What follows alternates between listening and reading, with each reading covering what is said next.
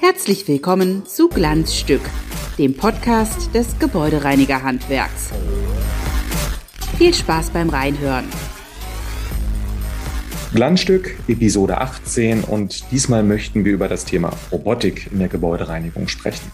Und zwar mit einem echten Menschen aus Fleisch und Blut und vor allem mit einem, der richtig Ahnung von der Materie hat. Herzlich willkommen, Theo Jakobs. Hallo. Herr Jakobs, wenn man mit Ihnen mailt, steht unter Ihrem Namen folgende Signatur. Ich zitiere mal. Diplom-Ingenieur, CMSE, Certified Machinery Safety Expert, Projektleiter Haushalts- und Assistenzrobotik beim Fraunhofer Institut für Produktionstechnik und Automatisierung, kurz IPA.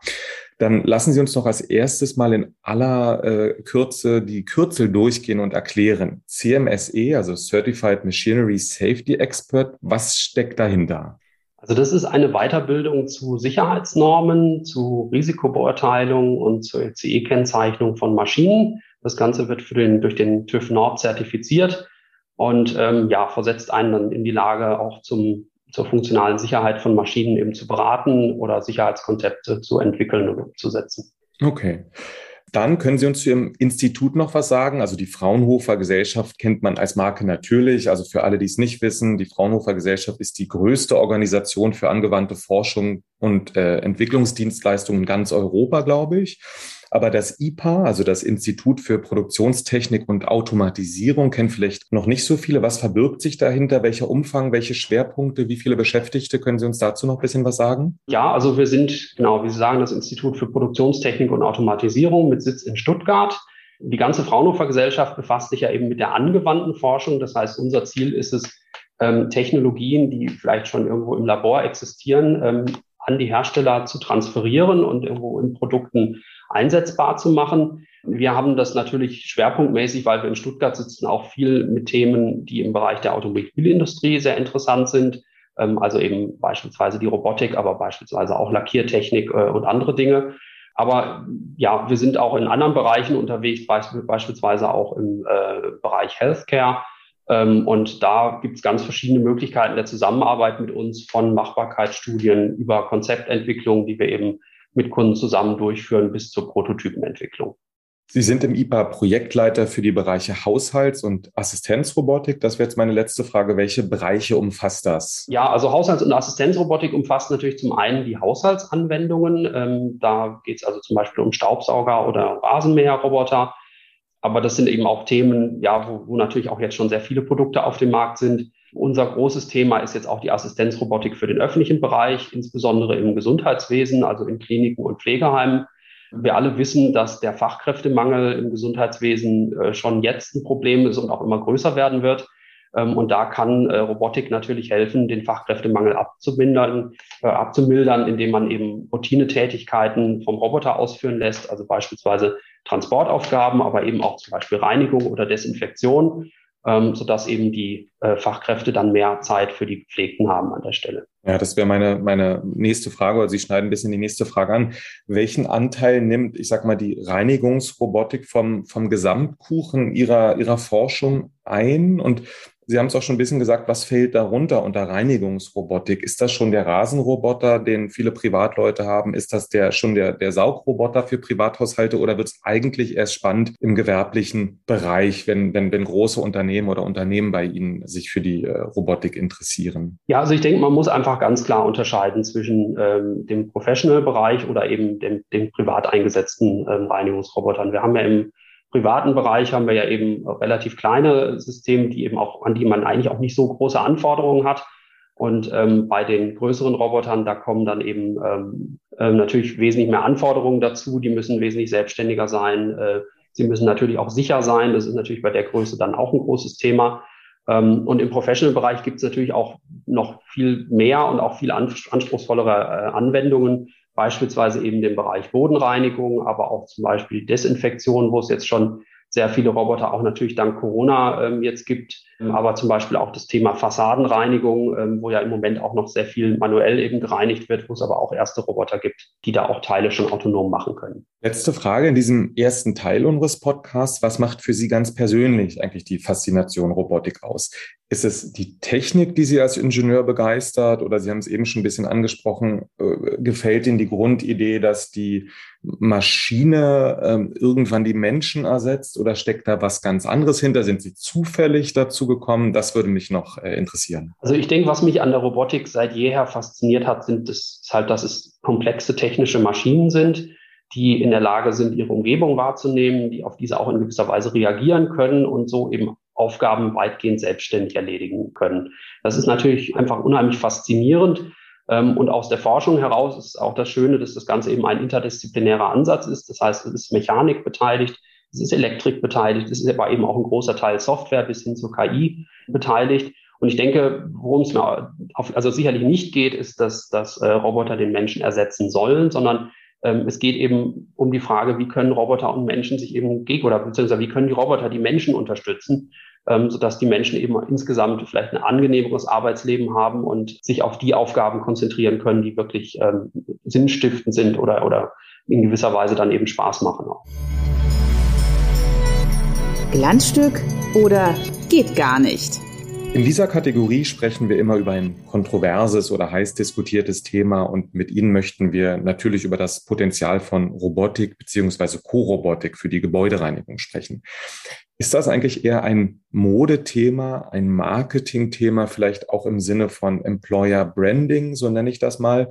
Oder ist das schon substanziell ein richtig großes Zukunftsthema? Und da meine ich jetzt wirklich die gewerbliche Gebäudereinigung. Da meine ich jetzt nicht die Menschen, die sich äh, für einen Privatgarten einen, beispielsweise einen Rasenroboter oder sowas holen. Also im professionellen Bereich, denke ich, ist das schon ein substanzieller Zukunftstrend. Ähm, wir sind sicherlich im Moment noch am Anfang.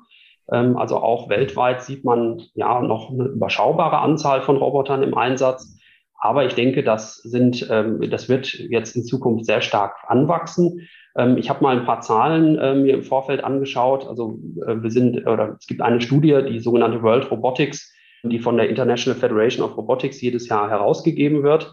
Und dort findet man für 2020 die Zahlen, dass also da 34.000 Roboter im Bereich Professional Cleaning schon weltweit im Einsatz waren als Produkt und davon 20.000 Bodenreinigungsroboter, 2.700 Desinfektionsroboter, das war aber wohlgemerkt noch vor Corona, und 460 Fassadenreinigungsroboter. Also man merkt, es sind Zahlen da. Vor allen Dingen sind damit aber auch sehr große Wachstumsraten verbunden. Also teilweise, dass sich die Zahlen sogar jährlich verdoppeln mal in einzelnen Jahren. Und damit gehe ich fest davon aus, dass das eben auch äh, ein Trend ist, der, der sehr stark äh, anwachsen wird und wo man also in Zukunft sicherlich auch nicht mehr drum herum kommen wird, sage ich mal. Ist das ein Trend, der dem Personalmangel geschuldet ist, der der besseren Forschung und Innovation geschuldet ist? Ist es ein Thema, das der Wirtschaftlichkeit geschuldet ist? Was, ich weiß, das ist eine komplexe Frage. Wie fällt da eine, äh, Ihre Antwort aus? Ja, ich denke, da kommt Verschiedenes zusammen. Also ähm, zum einen wird natürlich die Technik immer leistungsfähiger. Und ähm, das heißt, wenn ein Roboter mehr kann und dabei idealerweise der Preis noch runtergeht, weil eben, was weiß ich, Sensoren oder Elektronik äh, eben günstiger wird, dann wird natürlich auch das aus der wirtschaftlichen Sicht immer attraktiver. Dazu kommt, dass natürlich auch im Gebäudereinigerhandwerk sicherlich Fachkräftemangel herrscht äh, und man da eben auch Interesse hat zu schauen, kann ich einen Roboter an irgendeiner Stelle sinnvoll unterstützen. Und ich denke, da kommen wir zusammen äh, und ja, da wird sich das daraus ergeben, dass Roboter da eben mehr und mehr eingesetzt werden. Reden wir eigentlich über Robotik oder bedeutet Robotik eigentlich auch immer Co-Robotik? Also hängt das immer zusammen oder ist da definitorisch schon ein Unterschied? Also in der Service-Robotik ist da eigentlich gar kein Unterschied. Ähm, der Begriff Co-Robot oder Cobot kommt ja eigentlich aus der Industrierobotik, wo man Roboter jahrelang praktisch hinter Zäunen weggesperrt hat. Ähm, aber bei mobilen Robotern ist es ja eigentlich immer so, dass sie in Umgebungen unterwegs sind, in denen auch Menschen sich aufhalten. Das heißt, der Roboter muss mit den Menschen zurechtkommen, er muss sie erkennen, muss auf sie reagieren können. Und damit ist eigentlich jeder Service-Roboter ganz automatisch auch ein Cobot. Lassen Sie uns doch mal Stand jetzt die Potenziale für die Reinigungsbranche durchgehen, ganz konkret. Also eine Reinigungsfirma will jetzt wissen, und ich lasse jetzt mal, auch wenn er sehr naiv ist, trotzdem mal die Wirtschaftlichkeit an dieser Stelle einfach mal weg. Was kann ein Reinigungsroboter heute schon für ein Gebäudereinigungsunternehmen leisten auf professionellem Niveau? Also da muss man, denke ich, einfach schauen, welche Aufgabe der Roboter äh, ausführen soll. Also wenn man jetzt von der Bodenreinigung beispielsweise ausgeht, also Roboter, die als Steuersaugmaschinen oder eben als, als äh, Wischroboter unterwegs sind, ähm, da ähm, ist es so, sie können sich natürlich schon selbstständig in Räumen zurechtfinden. Sie können äh, Bodenflächen reinigen, dann in, in, Bahnen beispielsweise abfahren, wenn, wenn da Platz ist. Ähm, sie können aber auch Hindernissen ausweichen und sicherlich gibt es auch bei vielen Robotern eben entsprechende Zusatzfunktionen schon, wie beispielsweise, dass man zeitgesteuert reinigt oder dass man äh, bestimmte Bereiche nur festlegt, in denen der Roboter arbeitet. Also das geht alles schon. Und ich denke, gerade im Bodenreinigungsbereich kann man auch oder muss man die Wirtschaftlichkeit nicht ganz außen vor lassen. Da gibt es sicherlich auch schon sinnvolle Einwendungsbereiche, wenn eben sehr große Flächen sind, ähm, auf denen so ein Roboter eben auch sehr, sehr durchgehend mit großer Flächenleistung sozusagen arbeiten kann. Es gibt ja aber natürlich noch andere Bereiche. Also wenn man sich die Desinfektion zum Beispiel anschaut, ähm, da haben wir ja dank Corona auch sehr, sehr viele neue Roboter jetzt auf dem Markt gesehen ähm, die dann entweder mit äh, UV-Licht ähm, eben Räume ausleuchten und dadurch desinfizieren oder indem sie äh, Reinigungsmittel versprühen. Ähm, auch die können äh, heutzutage schon selbstständig bestimmte Räume abfahren oder bestimmte Routen abfahren und da eben ähm, an, an bestimmten Stellen gesteuert reinigen. Bei der Fensterreinigung oder Fassadenreinigung, denke ich, ist man vielleicht noch nicht ganz so weit, was natürlich auch damit zusammenhängt, dass ja Fassaden natürlich auch sehr komplex sind. Ähm, aber auch da gibt es erste Produkte, die beispielsweise in der Lage sind, so eine ganze Bahn von oben nach unten auf einer Fassade ähm, abzufahren. Die hängen dann meistens an Seilen oder fahren irgendwie auf Schienen.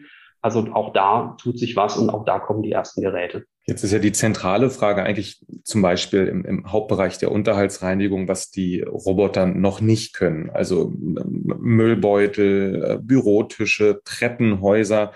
Sind das die äh, Defizite, die die, die Maschine jetzt noch äh, definitiv noch nicht, noch nicht ausgleichen kann im Gegensatz zu einer Reinigungskraft? Ja, ganz klar. Also ähm, wie gesagt, bei der Bodenreinigung sind natürlich große offene Flächen, sind einfach das, wo man ganz toll Roboter einsetzen kann. Sobald es irgendwo verwinkelter sind äh, oder verwinkelter wird, ist es eben schwieriger. Ähm, ein Roboter ist zum Beispiel heute in der Lage, auch nicht in, äh, nicht in der Lage, ein einfaches Hindernis zur Seite zu räumen. Also, dass man im Büro einfach mal einen Schreibtischstuhl zur Seite schiebt, damit man drunter ähm, Staubsaugen kann beispielsweise. Das sind ja auch alles Dinge, die man eigentlich können muss, müsste und wo natürlich in der Forschung auch schon dran gearbeitet wird. Das Thema Öffnen von Türen beispielsweise ist auch was. Ähm, und wie Sie sagen, natürlich Treppen oder alle anderen Flächen, also jetzt im Sanitärbereich oder wenn es darum geht, Schreibtische abzuwischen und so weiter. Da sind ähm, solche Roboter dann natürlich noch nicht so weit. Okay. Werden denn Roboter diese Defizite, diese beschreiben, jemals ist natürlich ein großes Wort, wir haben ja keine Glaskugel, aber perspektivisch aufholen können? Also können wir damit rechnen, dass Roboter irgendwann auch genauso reinigen können, ansatzweise wie, wie Menschen? Oder glauben Sie, das ist gar nicht das Konzept, dass ein Roboter sozusagen kommt und den, die Toilette reinigt oder die Müllbeutel wegnimmt oder die Tastatur zur Seite schiebt und da irgendwas mit einem, Elekt mit einem elektronischen Arm macht, so nenne ich das jetzt mal unprofessionell. Wie fällt da Ihr, ähm, Ihr Blick in die Glaskugel aus? Ähm, ja, also es wird sicherlich nie dazu kommen, dass ähm, der Roboter den Menschen da vollständig ersetzt, sondern ich denke, der Ansatz muss immer sein, der Roboter übernimmt die Sachen, die relativ leicht äh, zu übernehmen sind, die man technisch eben auch gut umsetzen kann. Und ähm, die menschliche Reinigungskraft nimmt, übernimmt eben die anderen Tätigkeiten und so ergänzen sich die beiden Systeme. Ähm, und ähm, ja, ich denke, in der Zukunft wird eben die Wahrnehmungsfähigkeit solcher Maschinen wird immer weiter sich äh, steigern die notwendige Mechanik und auch die Elektronik wird natürlich leistungsfähiger, wird auch günstiger werden. Dadurch werden natürlich immer mehr ähm, Aufgaben auch mit der Zeit mit dem Roboter umsetzen oder um, umsetzbar sein. Ähm, aber es wird natürlich irgendwo eine Grenze der Wirtschaftlichkeit geben. Also man kann sich vorstellen, wenn man ein System, was bisher nur fahren konnte, zusätzlich mit einem Roboterarm ausstattet. Ein Roboterarm sind nun mal einfach zusätzliche Kosten. Ähm, und ähm, dann wird man sich eben fragen, lohnt sich das dann noch oder ist es vielleicht dann doch günstiger, da den Menschen einzusetzen? Ähm, oder man schafft eben doch ein System, was vielleicht mit einer sehr spezialisierten Aktorik vielleicht nur in der Lage ist, Türen zu öffnen, Türklinken zu bedienen, aber vielleicht keinen komplexen Roboterarm hat. Und dann schafft man vielleicht doch so einen Kompromiss, dass äh, so ein Roboter wenigstens doch in Zimmer reinfahren kann, zum Beispiel da auch reinigen kann. Aber es wird immer irgendwas übrig bleiben, was der Mensch dann auch tun wird. Ein bisschen haben Sie es schon, schon jetzt angedeutet. Was sind denn die nächsten konkreten Entwicklungsschritte bei den Robotern, die Sie sehen, an denen Sie auch arbeiten, wo auch die, die, die Kunden oder die Industrie dran ist? Geht es da um konkretere Schritte? Geht es darum, die, die Technik zu verfeinern? Vielleicht können Sie das noch ausführen. Mhm, genau, also da sind wir tatsächlich im Forschungsbereich auch in vielen, äh, an vielen Stellen unterwegs, haben da auch in der Vergangenheit Projekte gehabt oder jetzt eben laufende Projekte auch also ich denke mal, das eine ist, Roboter sollen eben intelligenter werden, sollen ihre Umgebung besser wahrnehmen können. Ein großes Thema in der Reinigungsbranche ist ja auch äh, die bedarfsorientierte Reinigung, also dass man nur da reinigt, wo auch wirklich Verschmutzung vorliegt. Und da ähm, haben wir uns eben auch schon mit beschäftigt, dass der Roboter beispielsweise Schmutz, der auf dem Boden liegt, erkennen kann. Es geht auch schon recht gut, dass man zum Beispiel Papierschnipsel selbst auf einem gemusterten Teppichboden erkennt oder dass man eben so weit geht, auch zu schauen, dass man wenn jetzt statt Papierschnipseln da vielleicht eine Schere oder ein USB-Stick liegt, dass man den eben nicht einfach mit einsaugt, sondern dann vielleicht ähm, eine Meldung macht und sagt, das muss noch mal jemand getrennt aufsammeln oder hier habe ich jetzt eben nicht gereinigt, weil es nicht ging. Es wird aber natürlich auch, ja, in vielen anderen Bereichen ähm, gibt es ähm, Forschungstätigkeit. Wir haben tatsächlich Roboter uns angeschaut, wo man eben, wo man nur eine Roboterplattform nutzt, aber dann eben verschiedene Mechanismen für die Reinigung oben drauf setzt. Also zum Beispiel ein Modul für die Nassreinigung, ein Modul für Saugen oder für die Trockenreinigung oder zum Beispiel dann nur da, wo man es braucht, einen Roboterarm, mit dem man dann zum Beispiel auch Papierkörbe lernen könnte. Ähm, auch das Thema Papierkörbe erkennen und ausleeren ist zum Beispiel auch ein Thema, was wir uns angeschaut haben. Was uns bei der Desinfektion noch sehr wichtig ist, da ist ja im Moment eben der Standard bei Robotern, dass das kontaktlos erfolgt. Und was wir eigentlich als wesentlich wichtigeres Ziel sehen, ist, dass man das Ganze auch mit einer Wischdesinfektion umsetzt, weil man muss sich das einfach anschauen. Wischdesinfektion ist ja eben auch in Kliniken oder in Pflegeheimen eigentlich der Standard. Ähm, und an vielen Stellen, zum Beispiel an der Türklinke, wo also vielleicht eine leichte Verschmutzung herrscht, wo vielleicht vom Anfassen vorher auch äh, Fett schon auf der Türklinke ist, ähm, kann man eben mit einer reinen UV-Desinfektion beispielsweise auch gar nicht mehr alle Keime äh, abtöten.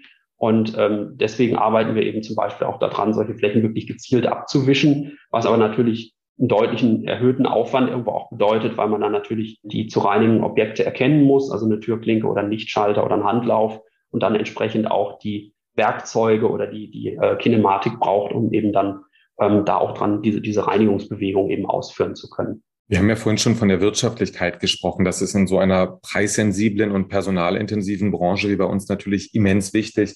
Und ich weiß, dass die Frage auch zu komplex ist, weil es eine riesige Range gibt. Da vielleicht können Sie trotzdem mal sagen für Unternehmen, die, die zuhören und sich vielleicht noch nicht so auskennen, wenn man jetzt sagt, oh, Bodenreinigung, ich habe viele Kunden mit großen Flächen, Einkaufszentren, Tonhallen, das funktioniert ja alles schon. Da sieht man auch schon Reiniger, äh, mhm. Reinigungsroboter im Einsatz. Worüber sprechen wir da? Über 50.000, 40.000, 100.000 gehen die Preise nach unten. Vielleicht können Sie uns da so ein bisschen mal in das Preissegment mitnehmen. Ja, also ich kann zu Preisen tatsächlich gar nicht so im Detail was sagen, ähm, weil wir natürlich aus dem Forschungsbereich kommen und jetzt kein, kein Reinigungsgerätehersteller sind. Ähm, ich denke, was man sich auf jeden Fall klar machen kann und muss, ist, dass natürlich ein Reinigungsroboter immer etwas komplexer ist als die manuell bediente Maschine. Man hat zusätzliche Elektronik, man hat zusätzliche Sensoren. Aber es ist natürlich auf der anderen Seite auch so, dass solche Sensorik oder auch die Software, die eben in den Robotern drinsteckt, immer günstiger wird. Ähm, und das heißt, auch der Mehrpreis für einen Roboter wird immer weiter abnehmen. Also ich, ich habe vor Jahren habe ich mal äh, gelesen, da hat jemand mal gesagt, naja, so ein Reinigungsroboter, der kostet etwa viermal so viel äh, wie eine normale Scheuersaugmaschine. Das ist aber auch schon viele Jahre her. Ich glaube, inzwischen sind wir da bei deutlich besseren äh, Verhältnissen. Und ja, Sie haben es dann natürlich auch gesagt, also der wirtschaftliche Einsatz hängt immer von der Umgebung ab. Also je größer die Fläche ist, je einfacher ich den Roboter im Grunde in einem Bereich einsetzen kann, ohne dass ich ihn zwischendurch umstellen muss oder dass ich irgendwas äh, selbst als Mensch eingreifen muss, ähm, desto einfacher und, und besser lässt er sich natürlich einsetzen. Und ich denke, deswegen ja, wird es immer Bereiche geben, in denen der wirtschaftliche Einsatz jetzt schon äh, möglich ist. Und dann nach und nach wird das eben auch für, für zusätzliche Bereiche kommen. Letzte Frage, lassen Sie uns noch mal ein bisschen über den Zeithorizont sprechen. Und ich reiche Ihnen einfach mal die beliebteste Frage der Presse weiter, die ich sehr, sehr oft bekomme. Und zwar geht es da immer um die Frage, wann äh, übernehmen die Roboter sozusagen die menschliche Arbeit zunehmend? Also wann erleben wir, dass wir äh, durch mehrheitlich durch ein Einkaufszentrum laufen und da ähm, arbeitet keine Reinigungskraft mehr, sondern eine Maschine dreht ihre Runden oder dass es Kinder völlig normal finden in einer Turnhalle, Sportverein, Schule, dass da ein Reinigungsroboter langfährt. Reden wir da über fünf, zehn, zwanzig, dreißig Jahre, vielleicht kann man das wissenschaftlich äh, nicht beantworten, aber was ist da so Ihr Gefühl als einer, der die Trends sehr gut kennt? Ja, es lässt sich in der Tat recht schwer abschätzen. Ähm, also ich würde ja, vielleicht auch von fünf bis zehn Jahren da so perspektivisch ausgehen. Ähm, das Problem ist natürlich immer, dass am Anfang die Zunahme natürlich sehr langsam erfolgt, ähm, weil wir im Moment natürlich auch noch in der Phase des Ausprobierens und Kennenlernens irgendwo sind.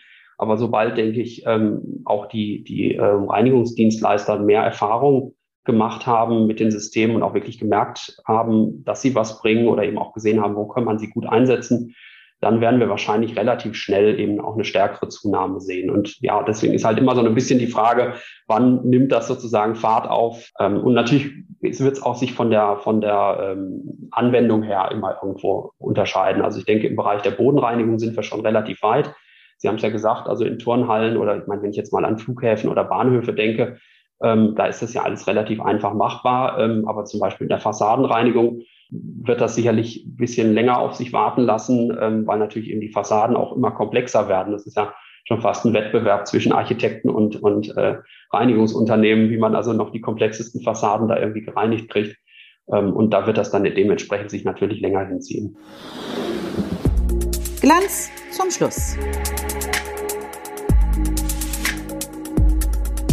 Glanz zum Schluss, das ist unsere Abschiedskategorie. Zehn kurze, eher persönliche Fragen mit der Bitte um zehn spontane, ebenso kurze Antworten. Herr Jakobs, Hand aufs Herz, welche Roboter haben Sie als Unterstützung zu Hause? Tatsächlich, ich habe keinen Roboter. Also ich hatte mal einen äh, Bodenreinigungsroboter, also einen, einen, einen äh, kleinen Staubsaugerroboter, der sich aber leider mit dem Hund äh, nicht vereinbaren ließ und da hat sich der Hund durchgesetzt bei uns. Ihr Institut liegt in Stuttgart. Das Schönste an der Stadt ist. Oh, das ist eine gute Frage. ja, das, also das Schönste an Stuttgart ist natürlich, dass es einfach ein Wirtschaftszentrum ist, in dem unheimlich viel los ist, in dem unheimlich viele Unternehmen zusammen sind und ja, in dem eben auch viel Innovation äh, auf, auf kleiner Fläche stattfindet. Und das Schlimmste an Stuttgart? Das ist die Verkehrssituation, denke ich. Das kann jeder Stuttgarter bestätigen. Wenn ich nicht Robotikforscher wäre, dann wäre ich heute dann könnte es sein, dass ich Lehrer geworden wäre. Das äh, hatte ich tatsächlich als Schüler mal vor. Okay, dann wahrscheinlich Physik oder Mathematik. Äh, das wäre dann ein technisches Fach oder mehrere technische Fächer geworden, okay. genau. Privat lieber Fenster putzen oder lieber Staubsaugen? Äh, lieber Staubsaugen. Fliegen oder Bahn fahren? Ganz klar Bahn fahren. Wenn ich reise privat, lieber Ferienwohnung, Hotel oder Camping? Die Ferienwohnung. Erklären Sie einer Gruppe von Erstklässlern doch bitte einmal in einfachen und ganz kurzen Worten, was die Fraunhofer Gesellschaft ist. Also die Fraunhofer Gesellschaft ist eine Forschungseinrichtung. Das heißt, wir beschäftigen uns mit Zukunftsthemen. Wir versuchen herauszubekommen, wie man eben Dinge besser machen kann, wie man Produkte verbessern kann, ähm, auch wie man vielleicht bestehende Produkte auch günstiger und, und einfacher machen kann. Und wir verhelfen Unternehmen dabei, eben solche neuen Technologien umzusetzen und arbeiten mit Unternehmen zusammen, um eben sie zu unterstützen, bessere Produkte auf den Markt zu bringen. Homeoffice in Ihrem Job, geht das? Das geht sehr gut. Ähm, ich bin inzwischen ja mindestens vier von fünf Tagen im Homeoffice äh, und fühle mich sehr wohl da. Letzte Frage. Welcher Roboter müsste in Ihren Augen ganz dringend erfunden werden, wenn es ihn noch nicht gibt? Hm, das ist, da gibt es natürlich schon viele Möglichkeiten. Also vermutlich im Hinblick auf die Elektromobilität wäre natürlich der Roboter ähm, ganz gut, der äh, rumfährt und alle Elektroautos ähm, an die Steckdose ansteckt. Äh, tatsächlich gibt es da auch schon erste Ideen und wer weiß, vielleicht bringt uns das ein bisschen weiter. Okay. Ähm, ich, ich hätte sonst bei Ihnen spontan an einen äh, Hundeausführroboter äh, gedacht äh, oder vielleicht im Herbst und Winter oder gehört das da dazu? berühren Sie ein sensibles Thema. Äh, also da geht es um die soziale Interaktion zwischen Mensch und Hund, äh, das möchte ich dann tatsächlich nicht von einem Roboter äh, erledigen lassen. Prima. Lieber Herr Jakobs, haben Sie vielen Dank für diese Schnellrunde, haben Sie vielen Dank für Ihre tollen, ausführlichen Informationen und dass Sie sich für unseren Podcast Zeit genommen haben. Ja, herzlichen Dank. Ich hat mich auch sehr gefreut, Ihnen hier was näher bringen zu können. Und euch und Ihnen da draußen sagen wir Danke fürs Zuhören. Bleiben Sie sauber. Tschüss. Bis zum nächsten Mal.